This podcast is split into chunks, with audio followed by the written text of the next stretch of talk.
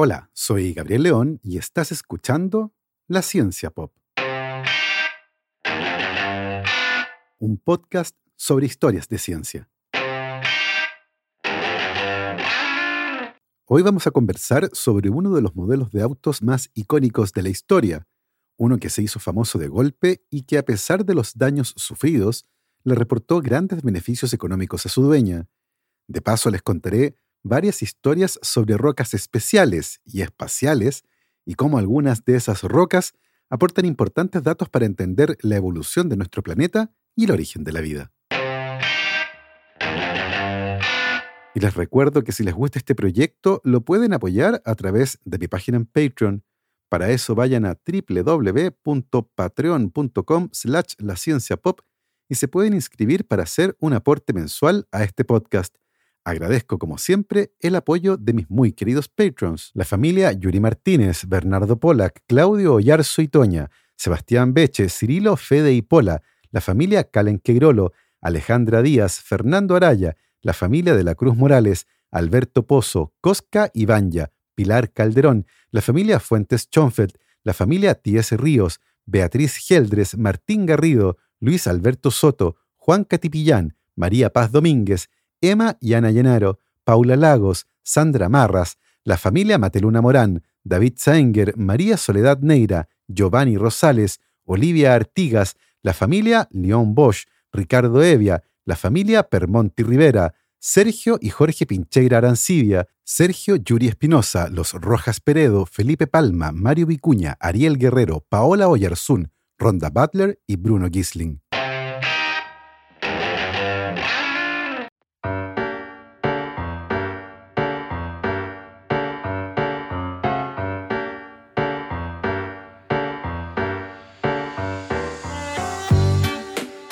La historia de hoy comienza el año 1981. El ex actor de Hollywood Ronald Reagan es presidente de Estados Unidos, país que tiene como aliado a Saddam Hussein, presidente de Irak, y le vende armas para que éste derrote a Irán, país al que Estados Unidos también le estaba vendiendo armas en secreto, ya que existía un embargo de venta de armas a Irán que fue impuesto por, déjenme revisar mis notas, o oh, sí, claro, Estados Unidos. En fin, mientras Irak usaba armas estadounidenses para defenderse de Irán, país que también estaba usando armas estadounidenses, Saddam Hussein comenzó a hacer una lista de prioridades. ¿Qué es lo que más necesita un país en guerra? Tal cual, lo adivinaron. Taxis. Obvio que nadie adivinó, es una decisión sin sentido. Como sea, en 1981 el gobierno iraquí de Saddam Hussein hizo un pedido de 25.000 automóviles de la marca Chevrolet y de su clásico modelo Malibu para ser utilizados como taxis. Los vehículos fueron fabricados en Canadá siguiendo las estrictas especificaciones del gobierno iraquí. Venían con un motor V6 de baja potencia, un sistema de marchas manual de tres velocidades montado en el piso, radio AM-FM con casetera, por supuesto, ventanas automáticas en todas las puertas y, claro, todos los taxis venían equipados con el aire acondicionado más potente que podía instalarse por esa época, porque Irak está en pleno desierto, como saben, ahí hace mucho calor. La fábrica canadiense alcanzó a enviar la mitad del pedido, cuando de manera sorpresiva el gobierno de Irak decidió cancelar la orden, dejando más de 12.000 automóviles Chevrolet Malibu acumulando polvo en el puerto de Halifax de Canadá, donde por cierto no hace calor. El gobierno de Irak afirmó que no estaban conformes con la calidad de los vehículos y que los taxistas estaban teniendo muchos problemas para pasar los cambios. Aparentemente había un problema con el embrague, aunque también puede ser que el gobierno de Irak haya inventado una buena excusa para salirse de un acuerdo que claramente no tenía mucho sentido cuando estaban en medio de una guerra con sus vecinos. Los 12.000 Chevrolet Malibu quedaron abandonados en el puerto de Halifax con la esperanza de que Irak decidiera recibirlos algún día, pero luego de un tiempo y viendo que eso no iba a ocurrir, decidieron finalmente venderlos al público canadiense a un precio muy muy bajo, probablemente porque nadie en Canadá necesita un automóvil equipado con un aire acondicionado que podía congelar al mismo infierno. Este modelo tan especial todavía puede verse de vez en cuando circulando en Canadá, donde son conocidos como los Irakibú, el Malibú iraquí. Más allá de eso, el Chevrolet Malibu fue uno de los modelos más exitosos de esta compañía estadounidense, y su sólida construcción y motores relativamente confiables hacen que los modelos clásicos de 1980 todavía puedan verse por ahí. Pero hay uno de esos en particular que es muy especial. Se trata de un Chevrolet Malibu 1980 de color rojo, con asientos de cuero de color caramelo y llantas para choques y manijas cromadas, y que en 1992 era propiedad de Michelle Knapp, una joven de 18 años que se lo había comprado a su abuela por 400 dólares. La noche del viernes 9 de octubre de 1992, Michelle Knapp estaba viendo televisión en la casa de sus padres en la calle Wells de la ciudad de Peekskill, al norte de Nueva York, cuando escuchó un ruido muy fuerte, similar a un accidente de tránsito. Se asomó a mirar y no vio nada fuera de lo común, pero algo no andaba bien. Salió a revisar y descubrió con horror que su bello automóvil había sido destrozado el maletero tenía un agujero enorme, habían destrozado el foco trasero derecho y por poco no perforaron el tanque de combustible. Una roca de casi 12 kilogramos y un poco más de 30 centímetros de diámetro estaba enterrada en el suelo justo debajo del agujero de su automóvil, y supuso que algún joven bromista la había lanzado desde otro automóvil en movimiento. Rápidamente llamó a la policía y un vecino se asomó a mirar. Pero la verdad, nada tenía sentido. La magnitud del daño y el tamaño de la roca no explicaban la situación. La roca había atravesado completamente la parte trasera del automóvil y parecía imposible que alguien hubiera arrojado esa roca desde una corta distancia para provocar daños de esa naturaleza. Los oficiales de policía concordaban con la idea de que había algo raro, pero no tenían una explicación plausible. Y luego de un rato, el vecino de Michelle Knapp finalmente se animó a decir en voz alta lo que estaba pensando. Él creía que el Chevrolet Malibu rojo de su vecina había sido impactado por un meteorito. La palabra meteorito viene del término griego meteoros, que significa fenómeno en el cielo, y representa a uno de los tres estados del mismo fenómeno, estados conocidos como meteoro, meteorito y meteoroide. Los meteoroides son objetos espaciales de tamaño variable, que pueden ir desde granos de polvo a fragmentos de varias toneladas de roca y metal. Usualmente se forman en el cinturón de asteroides cuando dos de estas estructuras, que son más pequeñas que un planeta pero de tamaño respetable, chocan entre ellas, generando fragmentos más pequeños.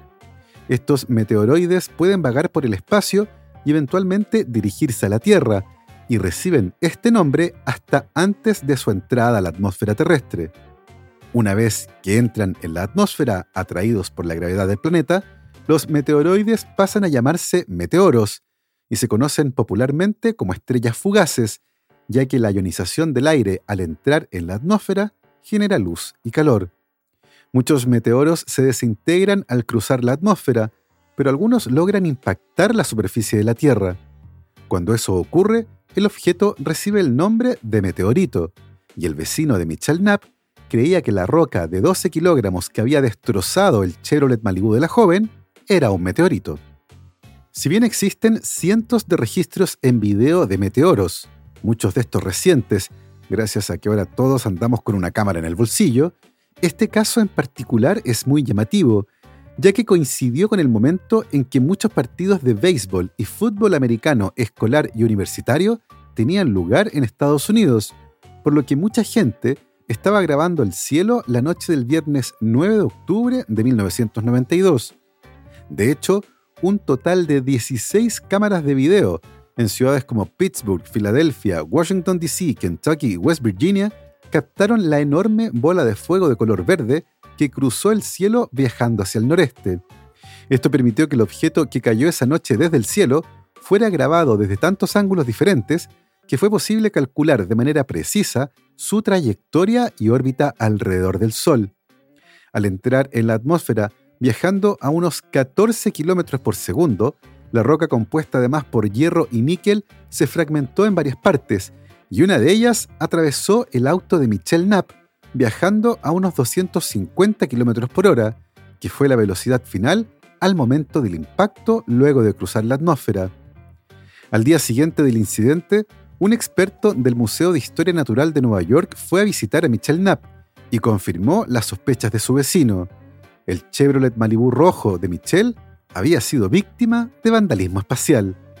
Automáticamente, la joven y su automóvil se convirtieron en celebridades, lo mismo que el meteorito, que fue bautizado como Pixkill por la ciudad en la que cayó.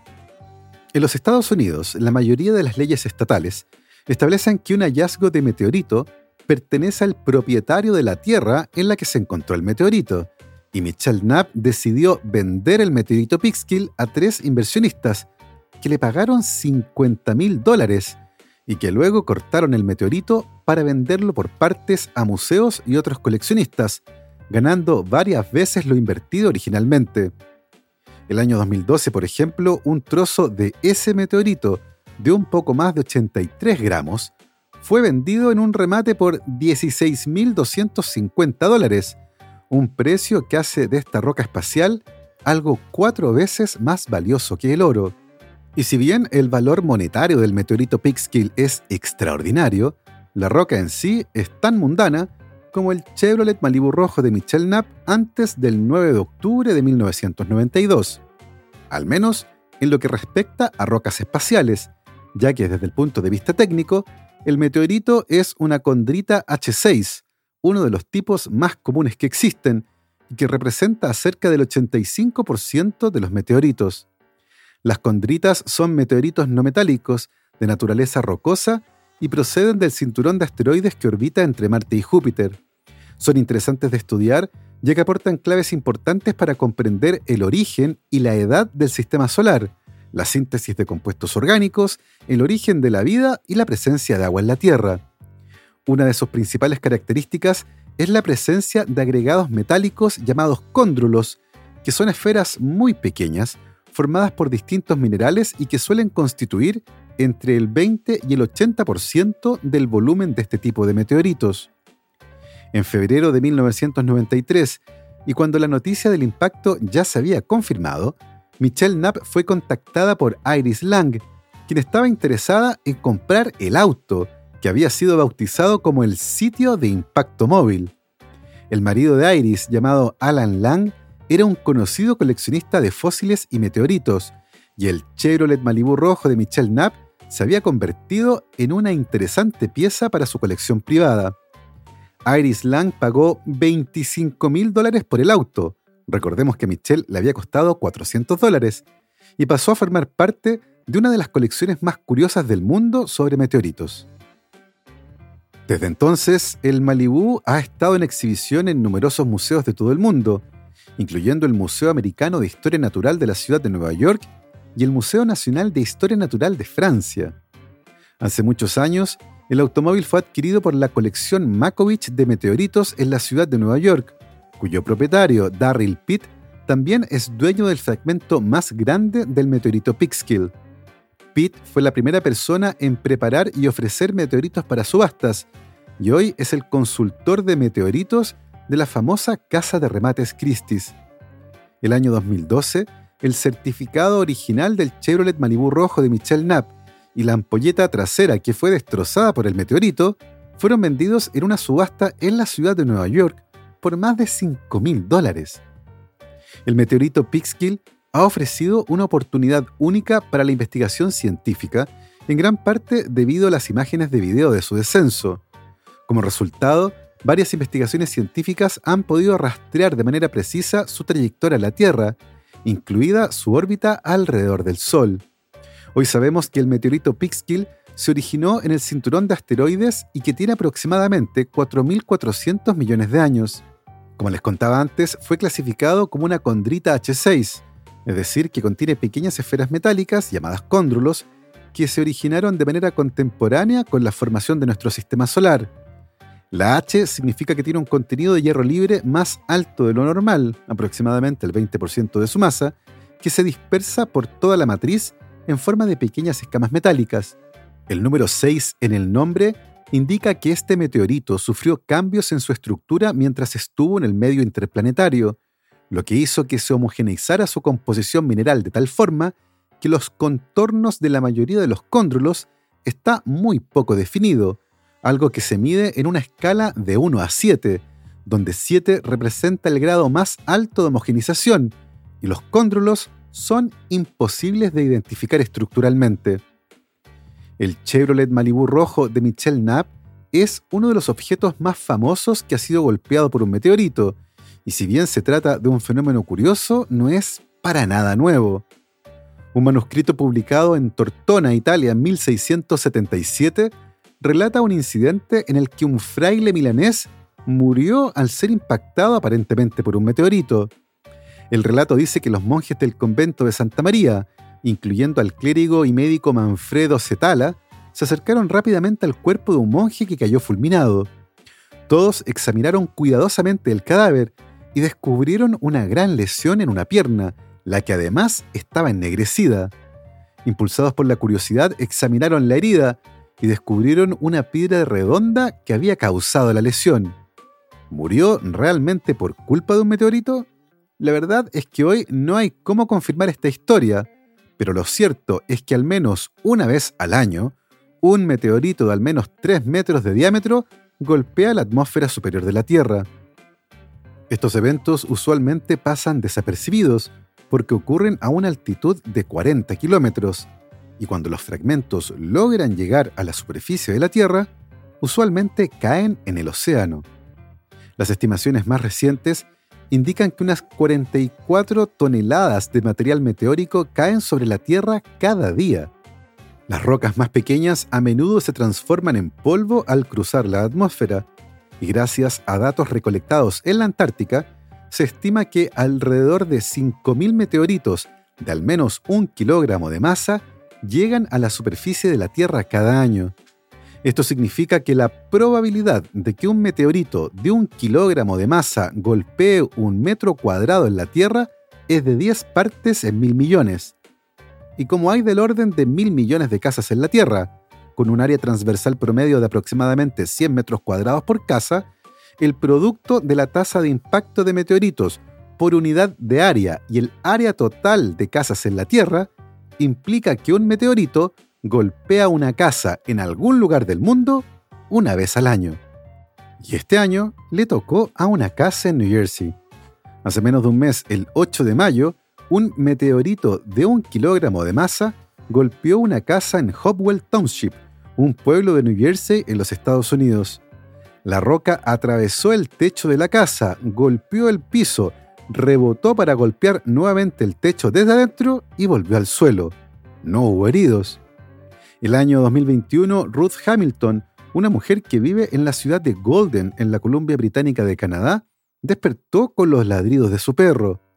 Eran las once y media de la noche, se incorporó en la cama y en ese momento un sonido atronador la hizo saltar.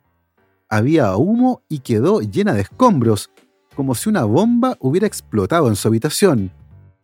Algo aturdida, la mujer llamó al teléfono de emergencias y mientras intentaba explicar lo que había pasado, descubrió una roca negra de un kilogramo de peso sobre la almohada en la que segundos antes había estado su cabeza. Asustada, la mujer recibió a una patrulla de la policía, quienes inicialmente fueron a investigar a un sitio cercano donde estaban construyendo y habían tenido lugar detonaciones de dinamita días atrás. Pero ahí les confirmaron que no trabajaban de noche y que ellos no eran los responsables. También fueron ellos quienes informaron que habían visto una luz en el cielo y habían escuchado un sonido como una detonación.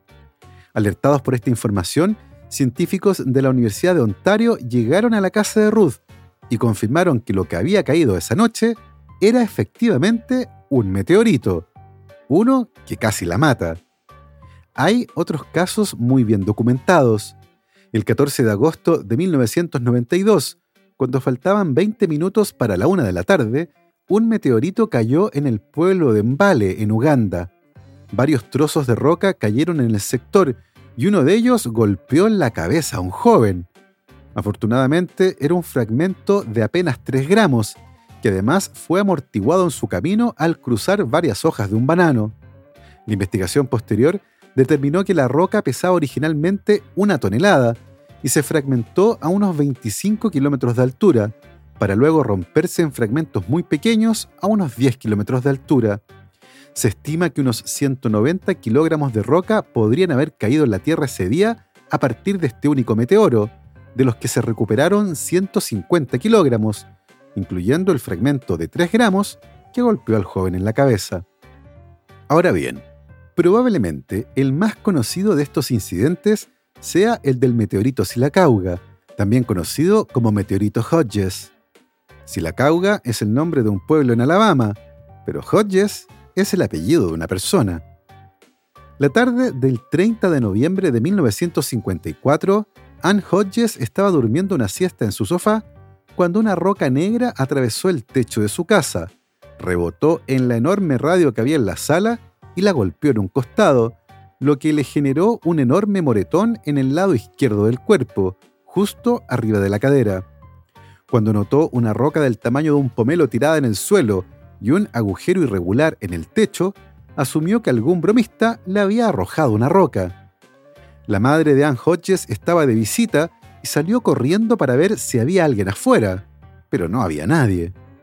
Sin embargo, los habitantes de Alabama y otros tres estados vieron el incidente desde una perspectiva diferente, y muchos informaron que habían escuchado una gran explosión y que habían visto una enorme bola de fuego en el cielo, similar a una estrella fugaz, pero con la gran diferencia de que ese evento había tenido lugar a plena luz del día, justo antes de la una de la tarde. La mayoría asumió que se trataba de un accidente aéreo o de un ovni. Ann Hodges fue examinada por el médico Moody Jacobs, quien determinó que, aunque su cadera y mano estaban hinchadas y adoloridas, no había daños graves. Un geólogo del gobierno que trabajaba en una cantera cercana fue llamado a la escena y determinó que la roca en cuestión era un meteorito que pesaba casi 4 kilogramos y tenía un diámetro de 18 centímetros. El incidente puso a Anne Elizabeth Hodges, de 34 años, en los libros de historia como el primer y hasta ahora único caso documentado y confirmado de un ser humano que fue herido por un meteorito. Según el informe oficial, a las 12.46 de la tarde del 30 de noviembre de 1954, un meteoro cruzó los cielos de Silacauga, Alabama. El objeto se dividió en al menos tres fragmentos, con uno de ellos cayendo a través de un techo, golpeando y rebotando en una radio, y luego aterrizando en el cuerpo de Anne Hodges, que fue despertada abruptamente de su siesta. Fue tanta la gente que acudió ese día a la casa de Anne Hodges para enterarse en primera persona de este curioso incidente, que cuando su esposo Eugene regresó a casa ese día, tuvo que pasar a través de un mar de curiosos para poder entrar. Anne estaba tan abrumada por la multitud que tuvo que ser trasladada a un hospital, porque estaba con una crisis de angustia. Con la paranoia de la Guerra Fría a flor de piel, el jefe de policía de Silacauga confiscó la roca negra y la entregó a la Fuerza Aérea. Una vez que se confirmó que se trataba de un meteorito, la pregunta era qué hacer con él. El público exigió que la roca espacial fuera devuelta a Anne, y ella estuvo de acuerdo. Después de todo, la había golpeado. Pero había un pequeño problema. Como les comenté antes, las leyes de Estados Unidos son muy especiales y usualmente un meteorito pertenece a la persona que es dueña del lugar donde éste cae. Bueno, resulta que Anne y Eugene eran inquilinos y le arrendaban la casa a una viuda llamada Birdie Guy, que averiguó lo que decía la ley y exigió que le entregaran el meteorito. Ante la negativa del matrimonio, la viuda contrató a un abogado y los demandó, alegando que el meteorito era suyo, ya que había caído en su propiedad. Y si bien la ley estaba de su lado, la opinión pública no. Finalmente, y pensando que sería una buena inversión, los Hodges decidieron llegar a un acuerdo con la viuda y le pagaron 500 dólares para quedarse con el meteorito. Sin embargo, cuando fue devuelto a los Hodges más de un año después, la atención pública había disminuido y no pudieron encontrar un comprador. Finalmente, y contra la opinión de su marido, Anne Hodges decidió vender el meteorito al Museo de Historia Natural de Alabama por 25 dólares. Probablemente la única persona que salió beneficiada con este incidente fue Julius McKinney, un granjero que vivía cerca de los Hodges. El 1 de diciembre de 1954, el día después de que Anne Hodges fuera golpeada por el meteorito, McKinney descubrió un segundo fragmento del mismo meteorito en medio de un camino rural y consiguió vender ese fragmento al Museo Smithsonian por una cantidad de dinero indeterminada, pero suficientemente grande como para que McKinney comprara una pequeña granja y un automóvil usado. Habría sido hermoso para esta historia que ese automóvil hubiera sido un Chevrolet Malibu, pero el modelo no empezó a fabricarse sino hasta 1964. Uno de los aspectos más complejos de esta historia es que a la larga los meteoritos son como oro que cae del cielo. Si bien desde el punto de vista científico los meteoritos son sumamente interesantes y pueden esconder la clave para entender la historia evolutiva de nuestro sistema solar, del planeta e incluso de la vida misma, la verdad es que se han convertido en un objeto del deseo, y existe un lucrativo mercado negro en los que el gramo de meteorito se transa como si fuera un commodity. La situación en Chile es particularmente preocupante, ya que no existe una legislación que los proteja, y la mayoría de los que se han encontrado terminan en museos o colecciones privadas fuera del país. Estas rocas espaciales, a medio camino entre la astronomía y la geología, parecen estar demasiado abajo para los astrónomos y demasiado arriba para los geólogos. Hay que mirar al suelo para contestar las preguntas que se le hacen al cielo. Cuando era pequeña, la científica chilena Millarca Valenzuela acompañaba a sus padres en largos paseos por el desierto de Atacama. Cuando preguntaba qué buscaban, sus padres les decían que eran rocas. La verdad es que en plena dictadura militar, lo que el padre de Millarca estaba buscando eran los restos de sus compañeros desaparecidos. Esos viajes la conectaron con el desierto y los meteoritos, y hoy es una geóloga especialista en el estudio de estas rocas espaciales.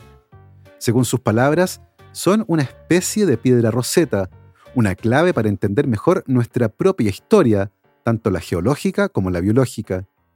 Hoy se sospecha que muchas de las moléculas esenciales para la vida llegaron a la Tierra en los meteoritos, que inocularon nuestro planeta con los ingredientes básicos para la vida. Usualmente asociamos a los meteoritos con destructores de vida, y tal vez eso opinen los dinosaurios, pero la verdad han moldeado la vida en nuestro planeta. Hoy Millarca Valenzuela es la única investigadora en Chile que estudia sistemáticamente los meteoritos, para ella un puente entre el cielo y el suelo. Hace algunos años contaba que tenía una colección con más de 800 meteoritos recolectados sobre todo en el desierto de Atacama, pero que ha estudiado solo una pequeña fracción de estos.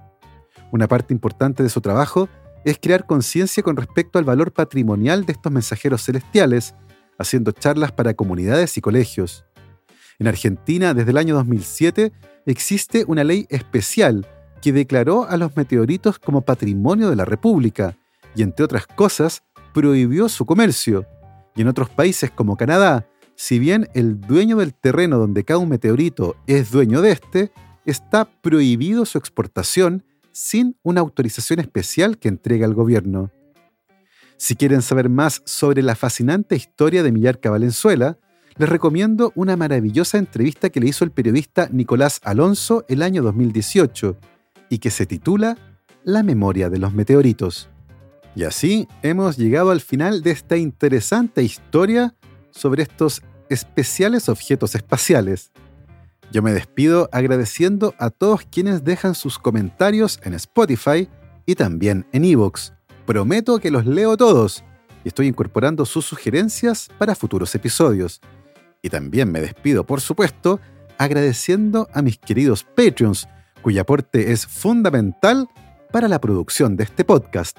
Cristiano Teiza, Andrés Altamirano, Sebastián Toledo, Alberto Montt y Laura, Germaín Araya, Hernán y Lucas Castillo, el profesor Gonzalo Cepeda, Ana Lucía Luna, Simón Castillo Riedemann, Luciano Cisterna, Ricardo Yáñez, Fernando Montenegro, Matías van der Straten, Francisco de la Fuente, la familia Flores Noguer, Christian Freiser, la familia Helfman von de Sauer, Giuseppe Carufo, David Pelao Pérez, Sebastián Umaña, Carolina Valle, Michelle Baró, Cristóbal Muene, la familia Serpa Rebolledo, Pablo y Milesita Villalobos, la familia Tanús Ramos, Rosario Calderón, Pedro Castillo, Adrián Cataldo, el EC Podcast, José Luis Ulloa, Amanda Larraín, Marcela Martínez, Cristóbal Orellana, Diego Riquelme, Constanza Jabal, Florencia Castañeda, Mauricio Silva, Natalia Moreno, Ignacio Daneri, Maximiliano Alcayaga, Marjorie Leighton e Ismael Poblete.